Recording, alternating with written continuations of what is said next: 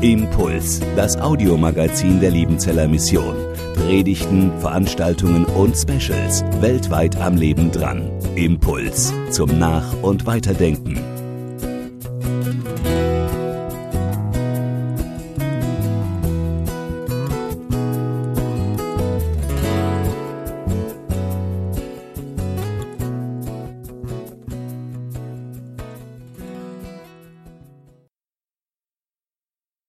Herzlich willkommen zu unserer Einheit Forum Theologie.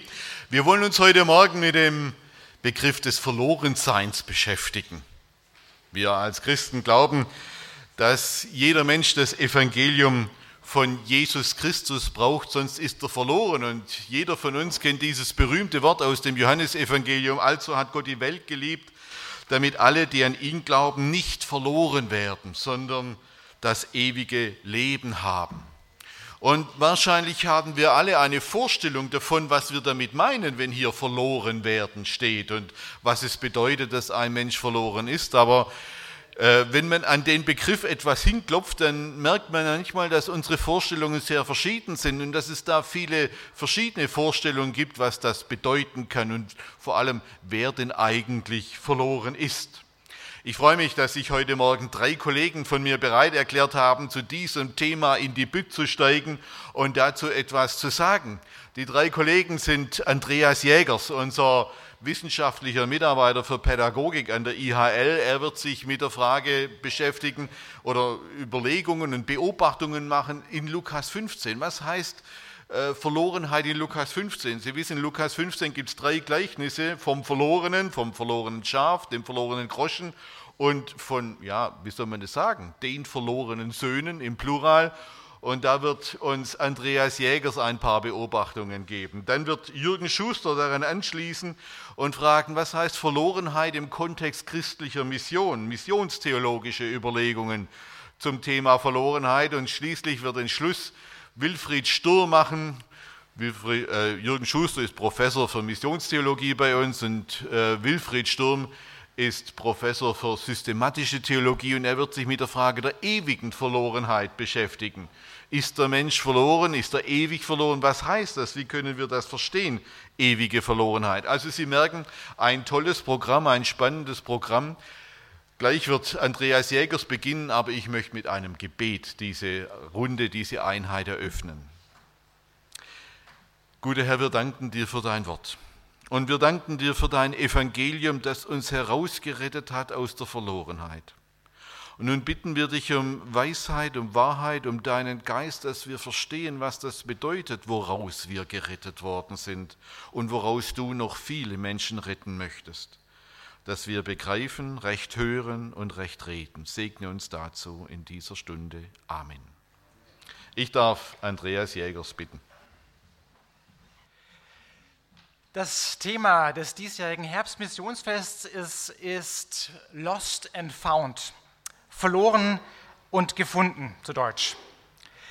Und wenn ich, wenn ich jetzt hier in diesem Publikum mal fragen würde, welcher Bibeltext fällt denn zu diesem Thema ein, verloren und gefunden, dann würden wahrscheinlich viele diese eben genannten Gleichnisse nennen.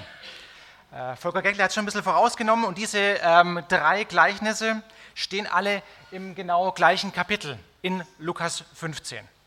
Das sind drei Gleichnisse, die nebeneinander sind. Ähm, es ist auch schon erwähnt worden, ich bin in der Pädagogik unterwegs und in der praktischen Theologie. Das bedeutet, ich bin kein Exeget, also keiner, der sich auf die Auslegung spezialisiert hat. Äh, das ist auch gar nicht so sehr mein Punkt heute. Es geht mir mehr so um das Didaktische und Methodische und das ist in meinem Feld dann eher angegliedert. Und ich möchte gerne eine Anschauung geben, Anschauung jetzt ganz wörtlich. Die Studenten, die bei mir Homiletik hatten, Predigtlehre, die wissen, dass ich auf Visualisierung, also auf die Anschaulichkeit sehr viel Wert lege. Hatte jetzt auch große Freude mit Johannes Leutle vorhin hier, äh, wenn etwas zu sehen ist. Und ich versuche das jetzt grafisch ein bisschen darzustellen, und zwar diese drei Gleichnisse im Zusammenhang. Erstmal ein kleiner Überblick. Ähm, in der Auslegung von Gleichnissen ist es immer wichtig, den Kontext, sagen die Theologen, zu beachten, den Zusammenhang. Und in den ersten beiden Versen im Lukas-Evangelium, Kapitel 15, wird uns eine Einleitung zu diesen drei Gleichnissen gegeben. Und dann folgen diese drei Gleichnisse. Zuerst das Gleichnis vom verlorenen Schaf, dann das vom verlorenen Groschen und schließlich das vom verlorenen Sohn. Und ich meine, wenn wir alle drei zusammenpacken, äh, ergibt sich nochmal eine neue Erkenntnis, ein, eine Bedeutungserweiterung eigentlich. Viele werden immer im Einzelnen ausgelegt, das ist auch legitim wenn man eines dieser Gleichnisse herausgreift, aber im Zusammenhang gibt es dann eben noch ein größeres Bild. Ich versuche das jetzt mal ein bisschen schematisch hier zu machen und ähm, fange mit dem ersten Teil an, mit diesen ersten beiden Versen, wo der Zusammenhang dargestellt wird. Da heißt es in ganz knappen Sätzen, Jesus begegnet den Zöllnern und Sündern. Das ist nichts Besonderes. Das lesen wir in den Evangelien immer wieder und besonders bei Lukas ist es ein Schwerpunktthema, dass Jesus den Sündern begegnet. Anlass für die Gleichnisse ist aber dann etwas anderes, nämlich eine andere Personengruppe nähert sich ihm, die Pharisäer und die Schriftgelehrten. Auch das äh, finden wir in den Evangelien immer wieder, dass es einen Disput zwischen diesen und Jesus gibt. Die Pharisäer und Schriftgelehrten kommen zu ihm mit der großen Frage, warum hast du Gemeinschaft mit den Sündern und mit den Zöllnern? Warum isst du mit ihnen? Warum hast du Tischgemeinschaft mit ihnen? Das bedeutet, warum hast du Frieden mit ihnen? Gemeinschaft, Beziehung. Und aus dieser Situation heraus, und ich werde nachher nochmal darauf zurückkommen, werden nun diese Gleichnisse gegeben. Und die sind relativ einfach erklärt. Beim ersten Gleichnis haben wir die Rede von einem Hirten, und dieser Hirte, der hat 100 Schafe, mit denen geht er, äh, was eben Hirte so tut, ans Wasser und auf die Weiden und all diese Dinge. Und als er abends zurückkehrt, da merkt er beim Zählen seiner Schafe, eines fehlt. Und als er das bemerkt, macht er sich auf die Reise, auf die Suche nach dem Verlorenen. Und jetzt sind wir ganz eng beim Thema hier. Das Suchen und das Verlorene. Er sucht es, er geht hinaus in die Nacht und setzt alle Mühe und alle Anstrengung dran, dieses verlorene Schaf wiederzufinden. Direkt im Anschluss folgt das nächste Gleichnis. Es ist die Rede von einer Frau.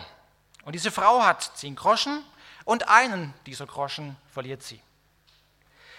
Und sie sucht sich macht sich auf den Weg, auf die Suche. Weg ist jetzt bei ihr nicht so sehr, aber sie stellt das ganze Haus auf den Kopf und putzt alles mal kräftig durch, um diesen verlorenen Groschen wiederzufinden. Dann ist hier die Rede von einem Vater, wieder direkt im Anschluss. Und dieser Vater hat zwei Söhne und der jüngere Sohn kommt zu ihm und möchte sich sein Erbe ausbezahlen lassen. Und das ist, was ein bisschen verwundert, der Vater lässt sich tatsächlich darauf ein. Er bezahlt dieses Erbe aus und der verlorene Sohn bringt es dann durch mit Brassen, heißt in der Luther-Übersetzung so schön. Ich mache einen kleinen Zwischenstopp mit den Beobachtungen und versuche mal gleich jetzt hier Richtung Auslegung zu gehen. Wenn wir diese drei Gleichnisse im Zusammenhang anschauen, dann wird an dieser Stelle schon deutlich, dass wir eigentlich eine Zuspitzung haben. Wir haben ganz oben das Verhältnis weiß nicht, ob man das jetzt hier sieht, 1 zu 100. Ähm, dann beim nächsten Gleichnis das Verhältnis 1 zu 10. Ein Zehntel ist verloren gegangen und schließlich das Verhältnis 1 zu 2. Der Vater verliert 50 Prozent, die Hälfte seiner Söhne. Also wenn wir das zusammenschauen, dann merken wir, das ist so eine Dramaturgie, die sich innerhalb dieser drei Gleichnisse abzeichnet. Auch von der Wertigkeit könnten wir sagen, ist eine Zuspitzung da. Ähm, am Anfang Schaf und Groschen, das ist vielleicht noch zu verschmerzen, aber einen Sohn zu verlieren, auch hier merken wir die Dramaturgie innerhalb dieser drei Gleichnisse, eine Zuspitzung. Und nun habe ich versucht, das natürlich ganz bewusst auch ein bisschen untereinander zu zeichnen. Und gerade wenn wir in die Auslegung gehen, dann merken wir gleich, wir haben natürlich hier eine Entsprechung. Ähm, untereinander gezeichnet jetzt, und jetzt bin ich wieder bei der Ausgangssituation. Wir haben die Frage, warum nähert sich Jesus den Zöllnern und Sündern? Und dann ist eine Entsprechung Hirte, Frau, Vater und Jesus und eine Entsprechung von Schaf, Groschen und Sohn. Unser großes Thema heute, verloren und gefunden. Und jetzt habe ich hier aber an dieser Stelle eine kleine Sache unterschlagen. Vielleicht ist es dem einen oder anderen aufgefallen, hier fehlt ja noch was. Hier fehlt ja ein Pfeil. Und damit wird das Ganze ein bisschen auf den Kopf gestellt. Der Pfeil ist nämlich umgekehrt im untersten Gleichnis. Wir haben so ein ganz festes Schema und es scheint alles irgendwie ganz klar zu sein und alles in die gleiche äh, Denkrichtung zu gehen. Und dann wird das Ganze aber auf den Kopf gestellt und ich meine, es ist rhetorisch grandios gelöst, dass hier etwas passiert, eine Dynamik. Ähm, das Schema wird durchbrochen. Der Sohn wird ja nicht gesucht eigentlich. Der Vater geht nicht hinaus, heißt es, und macht sich auf die Suche nach dem Sohn. Nein, der geht ja selbstständig zurück. Übrigens ganz interessant auch heute Morgen, was wir in der Predigt gehört haben, so eine gegenläufige Suchbewegung. Ja, Jesus macht sich auf die Suche, aber irgendwie auch der Mensch. Und was auch noch nicht ähm, erwähnt wurde an dieser Stelle ist, dass dieses Gleichnis noch nicht zu Ende erzählt ist. Volker Geckler hat es vorhin schon angedeutet. Ähm, es ist ja noch ein älterer Sohn da, der manchmal ein bisschen aus dem Bild fällt. Und plötzlich ähm, geht der Fokus nämlich in eine ganz andere Richtung. Es folgen nämlich noch acht weitere Verse, die ich bis jetzt nicht erwähnt hatte. Als der ältere Sohn vom Feld zurückkehrt und mitbekommt, es ein großes Fest im Gange, fragt er einen der Knechte, was ist denn los? Warum gibt es hier ein Fest? Und er sagt ihm, hey, freu dich, dein verlorener Sohn, dein äh, verlorener Bruder ist zurückgekehrt, der jüngere Bruder. Und was macht er? Vers 28 lesen wir dann, da wurde er zornig und wollte nicht hineingehen. Und direkt im Anschluss heißt es dann, da ging sein Vater heraus und bat ihn. Und jetzt haben wir plötzlich den Vater, dass er doch noch losgeht und auf die Suche.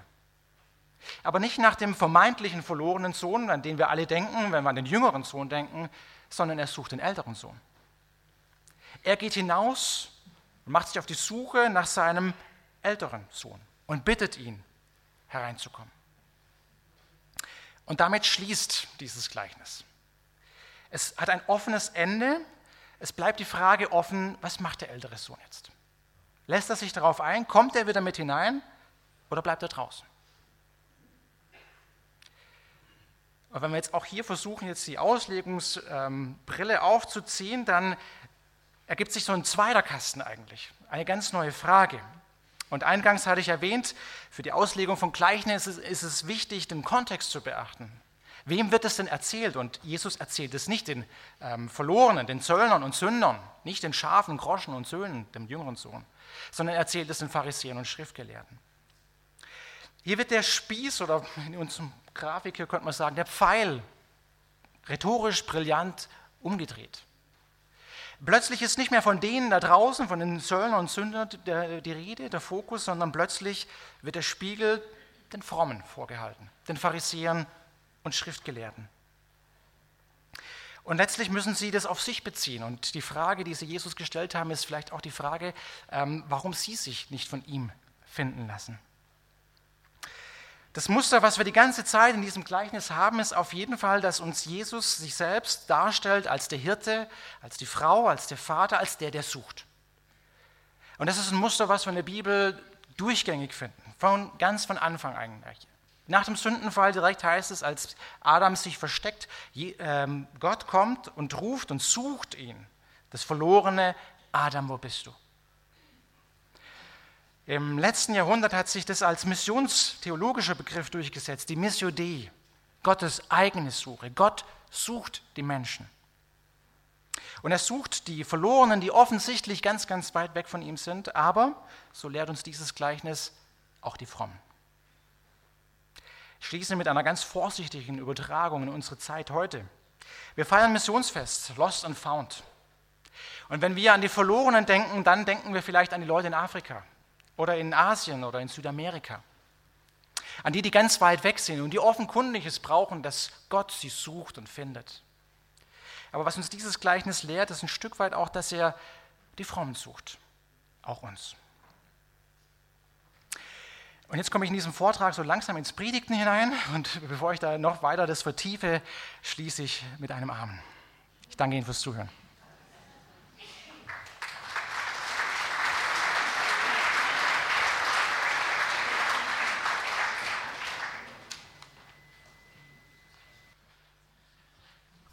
Als meine Frau und ich vor ungefähr 30 Jahren zum ersten Mal aus Japan zurückkamen und dann hier in Deutschland in den Gemeinschaften und Kirchengemeinden Reisedienst gemacht haben, Äh, da habe ich häufig auf dieses Gleichnis vom verlorenen Schaf Bezug genommen, was wir ja gerade auch schon im Visier hatten.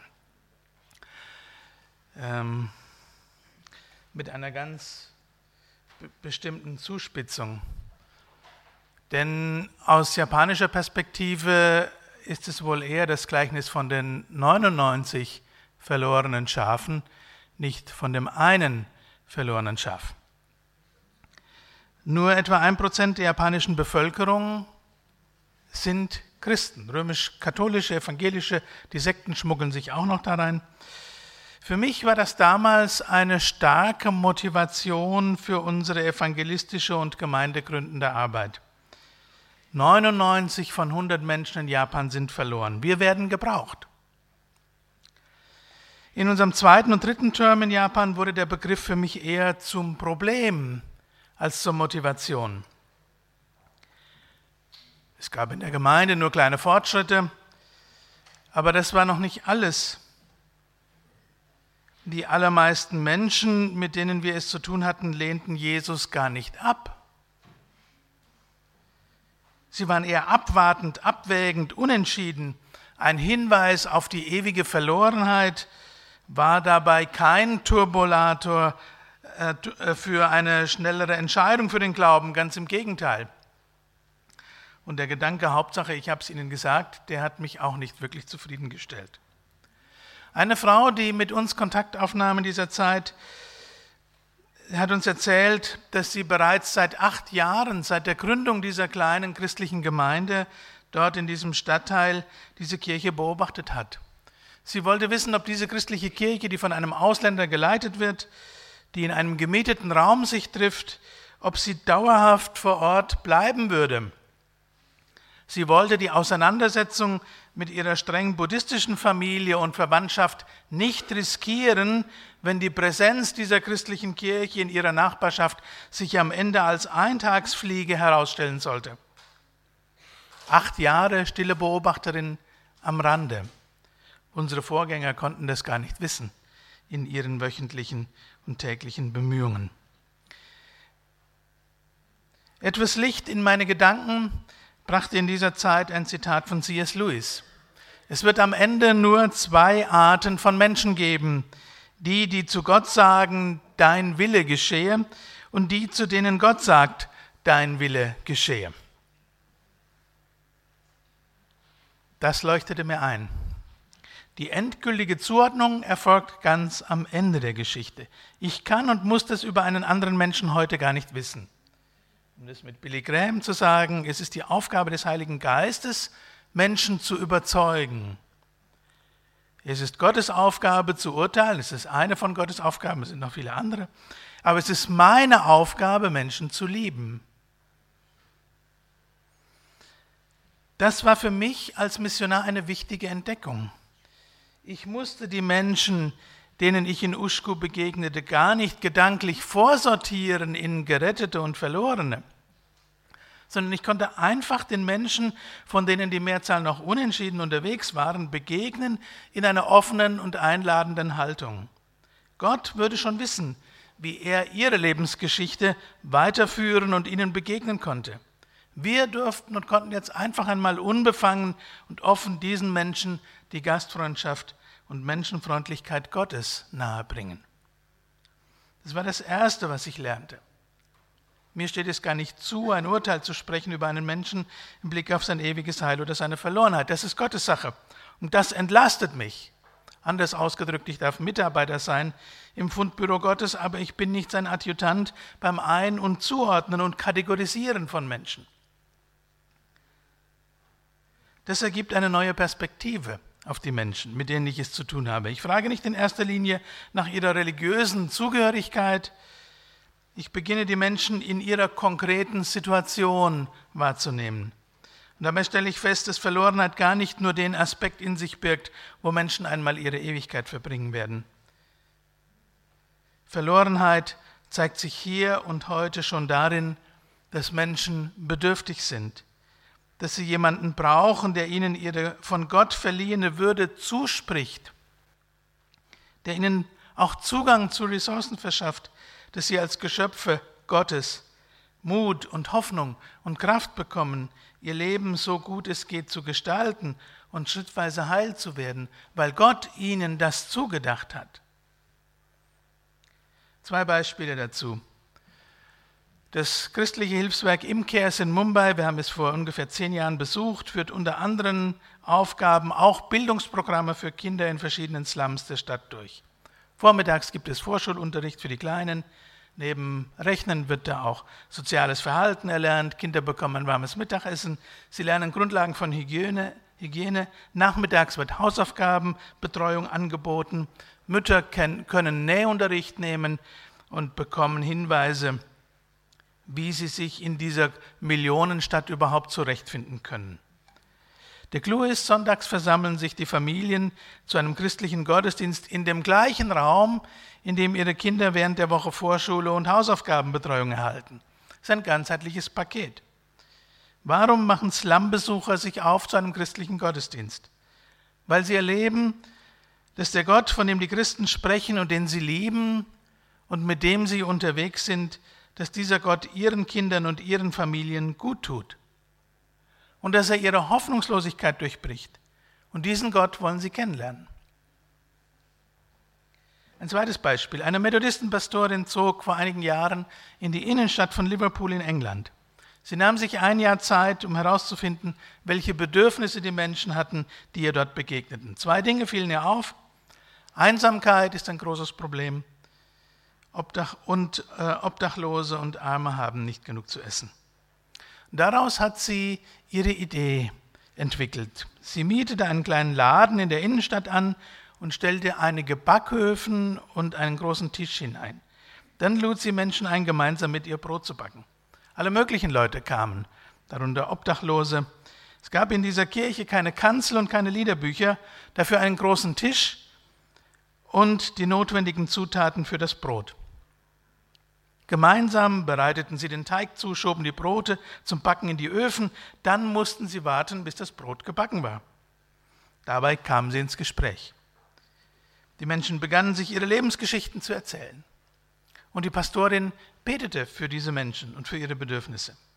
Als das Brot gebacken war, man erst auch noch gemeinsam gegessen, und dann zogen die Leute wieder los, darunter auch der Obdachlose, zu seinem Quartier unter dem Arm zwei selbstgebackene Brote eins für sich und eins zum Verschenken für den Nachbarn unter der Brücke. Vor ein bis zwei Stunden noch war dieser Mann jemand, der bettelnd die Hand ausstrecken musste. In der Zwischenzeit hat er erste Erfahrungen gemacht, sich selbst zu versorgen. Er konnte sogar ein Brot an seinen bettelnden Nachbarn verschenken. Könnt ihr euch vorstellen, was das mit der Würde und dem Gefühl eines Menschen macht? Natürlich ging er beim nächsten Termin drei Tage später wieder hin und vielleicht ging auch der Nachbar mit.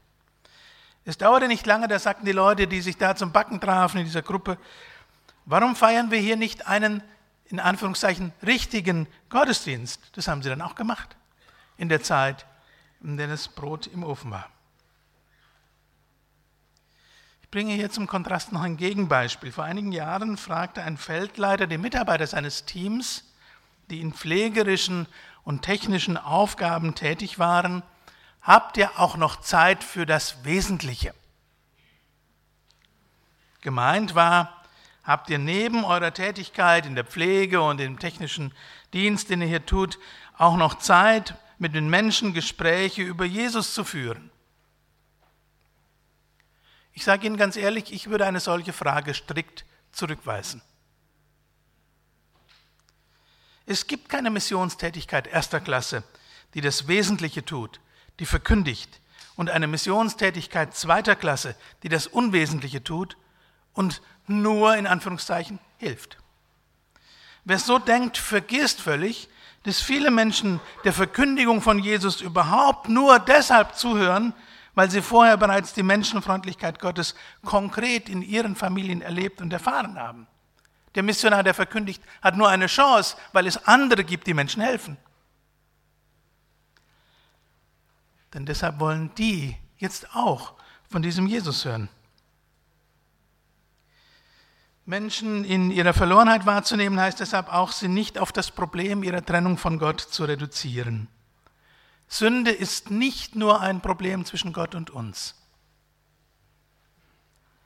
Sünde als Zerbruch des Shalom, des Heilseins und Menschen zeigt sich in allen unseren Beziehungen zu unseren Mitmenschen, zur Umwelt, zur Arbeit und Arbeitslosigkeit, auch in der Beziehung zu uns selbst. Der, Zukunft, der, der Zustand des Shalom, der Ganzheit, ist verloren gegangen. Verlorenheit beschreibt das Zerbrochensein des menschlichen Lebens. Was für den Zerbruch des Shalom gilt, gilt nun aber auch für das Heil. Erlösung umfasst nicht nur die Vergebung unserer Sünden und eine Aussicht auf ein ewiges Leben bei Gott, nein, Heil bedeutet auch das Heilwerden unserer Beziehungen zum Nächsten und zu uns selbst. Und das wirkt hinein in unsere Gesellschaft. Das Gleiche gilt für unseren Umgang mit Gottes Schöpfung und unserer Gestaltung der Welt. In diesem Sinn ist Verlorenheit ganzheitliche Verlorenheit. Sie umfasst den ganzen Menschen. Und in diesem Sinn ist Missionsarbeit ganzheitliche Missionsarbeit. Dabei schaffen wir nicht so etwas wie den Himmel auf Erden. Im Kers in Mumbai wird das Problem der Kinder in den Slums dieser Großstadt niemals lösen können. Die Brotgemeinde in Liverpool kann nicht die Obdachlosigkeit und den Hunger in dieser Stadt beseitigen. Das ist auch nicht das vorrangige Ziel. Aber hier wird doch zeichenhaft tatsächlich etwas neu und anders. Menschen erleben die Hoffnung und die Würde, die Gott ihnen zugedacht hat. Jesus kommt in diese Nachbarschaft. Das Wort zeltete unter uns, sagt der Evangelist Johannes. Eugene Peterson übersetzt, das Wort zog in unsere Nachbarschaft. In die Slums von Mumbai, in die Innenstadt von Liverpool und auch bei uns. Und deshalb kann N.T. Wright sagen, jede Tat der Liebe, der Dankbarkeit, der Freundlichkeit, jedes Werk der Musik, inspiriert von der Liebe Gottes und von der Freude an der Schönheit seiner Schöpfung, jede Minute, die damit verbracht wurde, einem behinderten Kind lesen oder laufen beizubringen, jede Tat der Pflege, des Aufziehens, des Trostes und der Unterstützung von Menschen, jedes Gebet, alle geistgeleitete Lehre, jede Tat, die das Evangelium verbreitet und die Kirche aufbaut, hilft, dass der Name Jesu in der Welt geehrt wird. Das ist die Antwort christlicher Mission auf die Verlorenheit der Menschen in dieser Welt. Wir begleiten Jesus auf seinem Weg zu den Verlorenen unserer Zeit, damit sie in Jesus Gottes Barmherzigkeit erfahren und Gottes Heil auch ihr Leben berühren und durchdringen kann. Gott selber wird in seiner neuen Schöpfung aller Verlorenheit ein Ende machen. Dann, wenn Himmel und Erde, wenn Gott und Menschheit auf ewig zusammen sind. Das ist das Ziel der großen Geschichte, zu der wir gehören und die uns auch anspornt auf unserem Weg zu und mit den Menschen. Danke.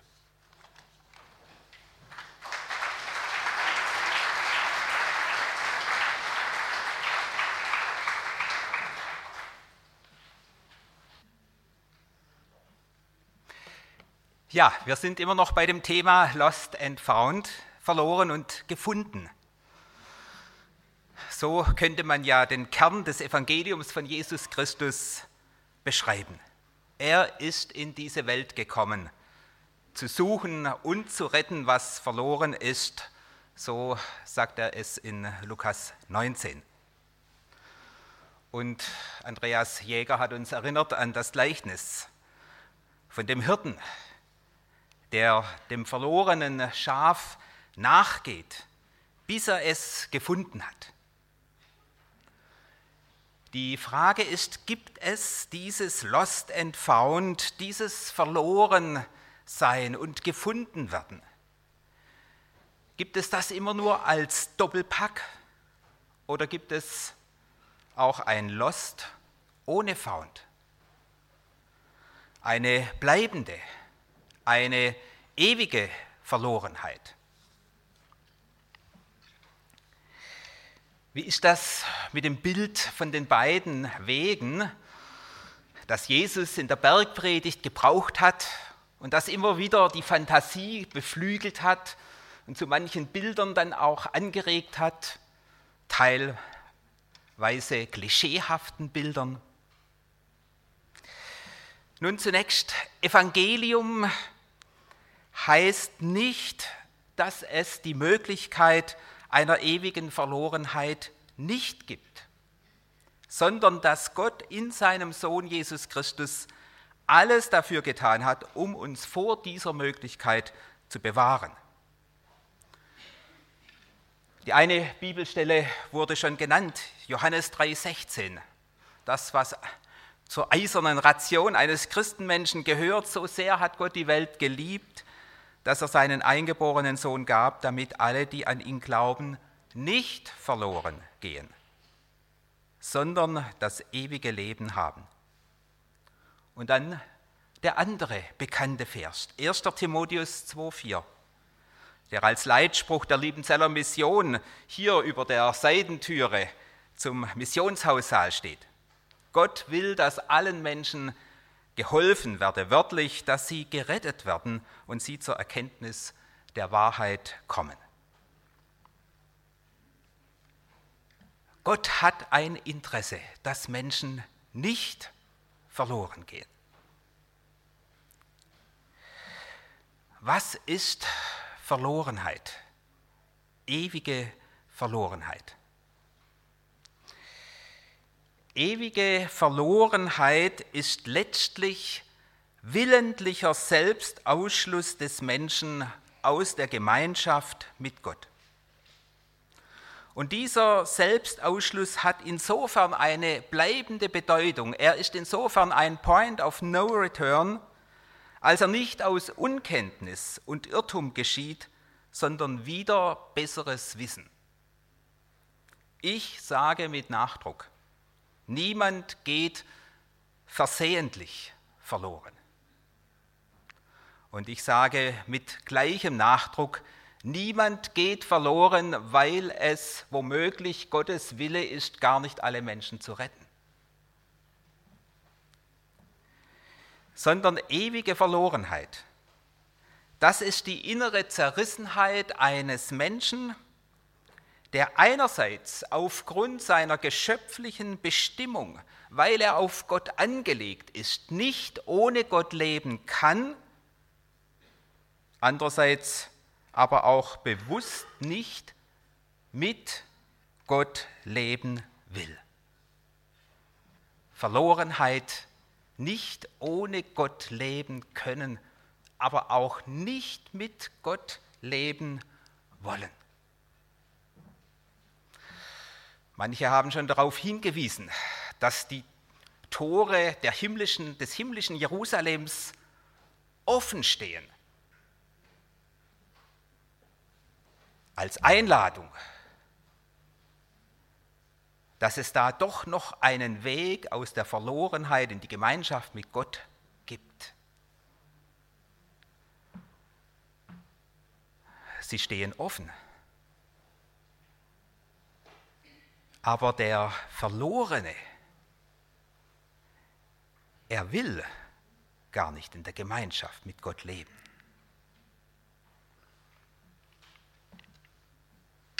Mein Kollege Jürgen Schuster hat ihn bereits zitiert, den englischen Schriftsteller und Literaturwissenschaftler C.S. Lewis. Ich will dieses Zitat noch einmal wiederholen. C.S. Lewis sagt, am Ende gibt es nur zwei Arten von Menschen. Diejenigen, die zu Gott sagen, dein Wille geschehe, und diejenigen, zu denen Gott am Ende sagt, dein Wille geschehe. Und C.S. Lewis schreibt weiter, alle, die in der Hölle sind, erwählen sie. Ohne diese Selbstwahl könnten sie nicht in der Hölle sein. Keine Seele, die ernstlich und inständig nach Freude verlangt, wird sie verfehlen. Weichenstellend für die Frage nach der ewigen, nach der Möglichkeit einer ewigen Verlorenheit ist also die Frage nach dem Verhältnis von Allmacht Gottes und Verantwortlichkeit des Menschen. Und hier sagen nun die einen, wer die Rettung des Menschen von seinem Glauben abhängig macht, der legt die Entscheidung über Heil und Verdammnis letztlich in die Hand des Menschen. Und er macht ihn damit zum Schmied seines Glückes. Er gesteht damit dem Menschen eine Mächtigkeit zu, die Gottes Allmacht in Frage stellt. So argumentiert zum Beispiel Jürgen Moltmann. Und die anderen, wie zum Beispiel Timothy Keller, sie halten dagegen, Kehrseite der Liebe Gottes sei die Respektierung der menschlichen Freiheit. Liebe vertrage keinen Zwang. Also müsse es auch die Möglichkeit geben, sich der göttlichen Liebe zu verweigern. Wer hat recht? Ich will es einmal so sagen. Maßgeblich für die christliche Lehre und Verkündigung. Und ich sehe das auch so im Blick auf das, was ich in meinen Vorlesungen an der IHL weitergebe. Und wofür, wofür ich auch verantwortlich bin. Maßgeblich für die christliche Lehre und Verkündigung sind nicht irgendwelche theoretische Überlegungen, rational-logische Schlussfolgerungen. Oder Jürgen Moltmann redet von einer Theologik. Solche rational-logischen Schlussfolgerungen wären, dass man sagt, wenn Gott will, dass alle Menschen gerettet werden und er doch allmächtig ist, sollte er dann nicht auch alle Menschen retten können? Maßgeblich sind auch nicht unsere Wünsche und Hoffnungen. Wird zuletzt nicht doch Gottes Gnade das letzte Wort behalten? Ist Gottes Gnade nicht größer als alle Sünde? Ist sie nicht der unerschütterliche Fels, an dem sich alle Wellen der Gottlosigkeit schlussendlich brechen müssen? Ganz ehrlich gesagt, ich kann diese Wünsche und Hoffnungen nur zu gut verstehen. Und nichts wäre mir lieber, als wenn sie sich erfüllen würden. Und trotzdem haben wir uns für diese irdische Zeit, gerade in dieser wichtigen Frage, die das ewige Heil und die ewige Zukunft von Menschen betrifft, an die Aussagen der Schrift zu halten. Und hier haben die klaren, eindeutigen Stellen, die von einem doppelten Ausgang des Endgerichts sprechen, Vorrang vor den interpretationsbedürftigen Stellen, die zwar vordergründig für eine Allerlösung zu sprechen scheinen, die sich jedoch auch anders auslegen lassen. Ich will dies an zwei Beispielen exemplarisch veranschaulichen. In Römer 11, Vers 32, da schreibt Paulus, Gott hat alle eingeschlossen in den Unglauben, damit er sich aller erbarme. Auf den ersten Blick scheint diese Stelle für eine Allerlösung zu sprechen alle. Gott wird sich über alle erbarmen. Liest man den Vers jedoch in seinem Kontext, dann geht es hier primär um das Verhältnis von Israel und den Völkern. Alle ist hier zu verstehen im Sinne von nicht nur die Völker, sondern auch Israel. Paulus will sagen, die Völkermission bedeutet nicht das Ende der Wege Gottes mit seinem Volk Israel, sondern Gott erbarmt sich über alle gleichermaßen, nicht nur über die Völker, sondern zuletzt auch über das Volk Israel. Anders ist es mit der Rede Jesu vom Weltgericht in Matthäus 25. Es fällt auf, dass diese Rede streng parallel aufgebaut ist.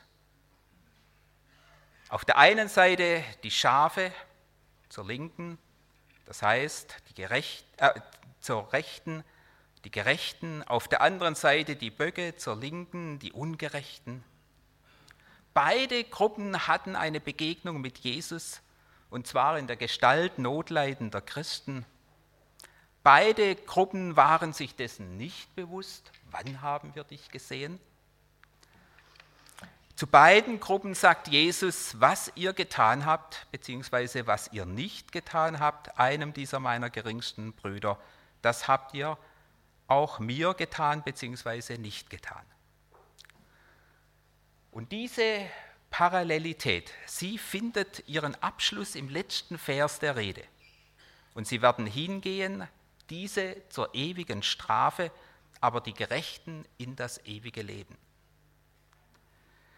das macht es so schwer, das Wort ewig das eine Mal als zeitlich begrenzt, als zeitlich unbegrenzt und das andere Mal als zeitlich begrenzt zu denken, wo doch beide Worte in einem und demselben Vers stehen. Wie gehen wir mit dem Thema ewige Verlorenheit praktisch um? Weder kann es darum gehen, Menschen gegen eindeutig warnende Aussagen der Schrift mit der Aussicht auf ein Happy End für alle in Sicherheit zu wiegen. Genauso wenig kann es aber auch darum gehen, Menschen unter Androhung der Hölle unter Druck zu setzen oder womöglich ewige Verlorenheit als ein Druckmittel der Mission und Evangelisation zu behandeln. Das, was Menschen zu Jesus ziehen sollte, das sollte nicht die Angst vor der Verlorenheit sein, sondern seine Liebe und seine Größe und seine Herrlichkeit. Und so geht es schlicht und einfach um die Erinnerung daran, dass wir Gott als unserem Schöpfer für die Gestaltung unseres Lebens verantwortlich und ihm Rechenschaft schuldig sind. Und dabei zählt am Ende nicht fromme Leistung, nicht geistlicher Erfolg, nicht die Zugehörigkeit zu einer bestimmten Religion oder Kirche, sondern die Beziehung zu Jesus Christus. Das, was zählt, das ist der Glaube an Jesus Christus. Und dieser Glaube erweist sich gerade darin als Glaube, dass er sein ganzes Vertrauen auf Jesus Christus setzt und von ihm alles erwartet. Dietrich Bonhoeffer hat es in seiner Schrift Gemeinsames Leben mit folgenden Worten auf den Punkt gebracht. Der Christ lebt ganz von der Wahrheit des Wortes Gottes in Jesus Christus. Wird er gefragt, wo ist dein Heil, deine Seligkeit, deine Gerechtigkeit, so kann er niemals auf sich selber zeigen, sondern er weist auf das Wort Gottes in Jesus, das ihm Heil, Seligkeit, Gerechtigkeit zuspricht. Und das ist unser Anliegen, auch als Mission, dass Menschen dieses Wort hören, das ihnen in Jesus Christus Heil, Seligkeit, Gerechtigkeit zuspricht. Ich danke Ihnen.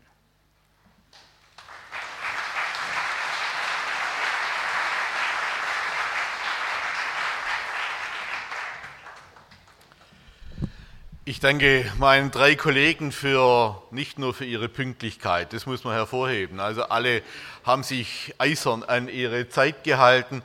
Ich danke euch auch für die Tiefe dessen, was ihr hier ausgeführt habt. Ich muss ganz ehrlich persönlich sagen, ich habe wenig Foren dieser Forum Theologie erlebt, wo wir so dicht und so tiefgreifend die Dinge beackert haben. Andreas Jägers, der diese innere Struktur eines ganzen Kapitels, ich habe das selber noch nicht gesehen, diese drei Gleichnisse in, ihrer, in ihrem Zusammenhang einmal so aufeinander zu beziehen. Vielen Dank. Und natürlich dann die große Herausforderung, dass diese Gleichnisse gar nicht so die Sünder und Zöllner nur im Blick haben, sondern umgekehrt die Schriftgelehrten und Pharisäer, die dies eigentlich ganz genau wissen. Vielen Dank, Jürgen Schuster, der das aus seiner Missionarsperspektive mal beleuchtet hat und uns diesen Blick auf die Ganzheitlichkeit dieser Begriffe geweitet hat.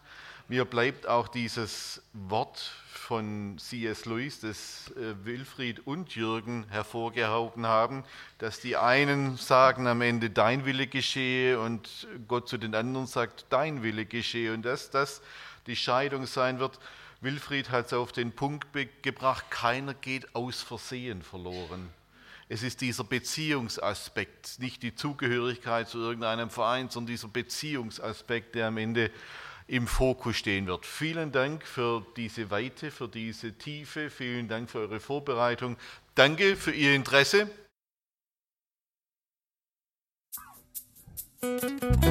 Impuls ist eine Produktion der Liebenzeller Mission. Haben Sie Fragen? Würden Sie gerne mehr wissen? Ausführliche Informationen und Kontaktadressen finden Sie im Internet unter www.liebenzell.org.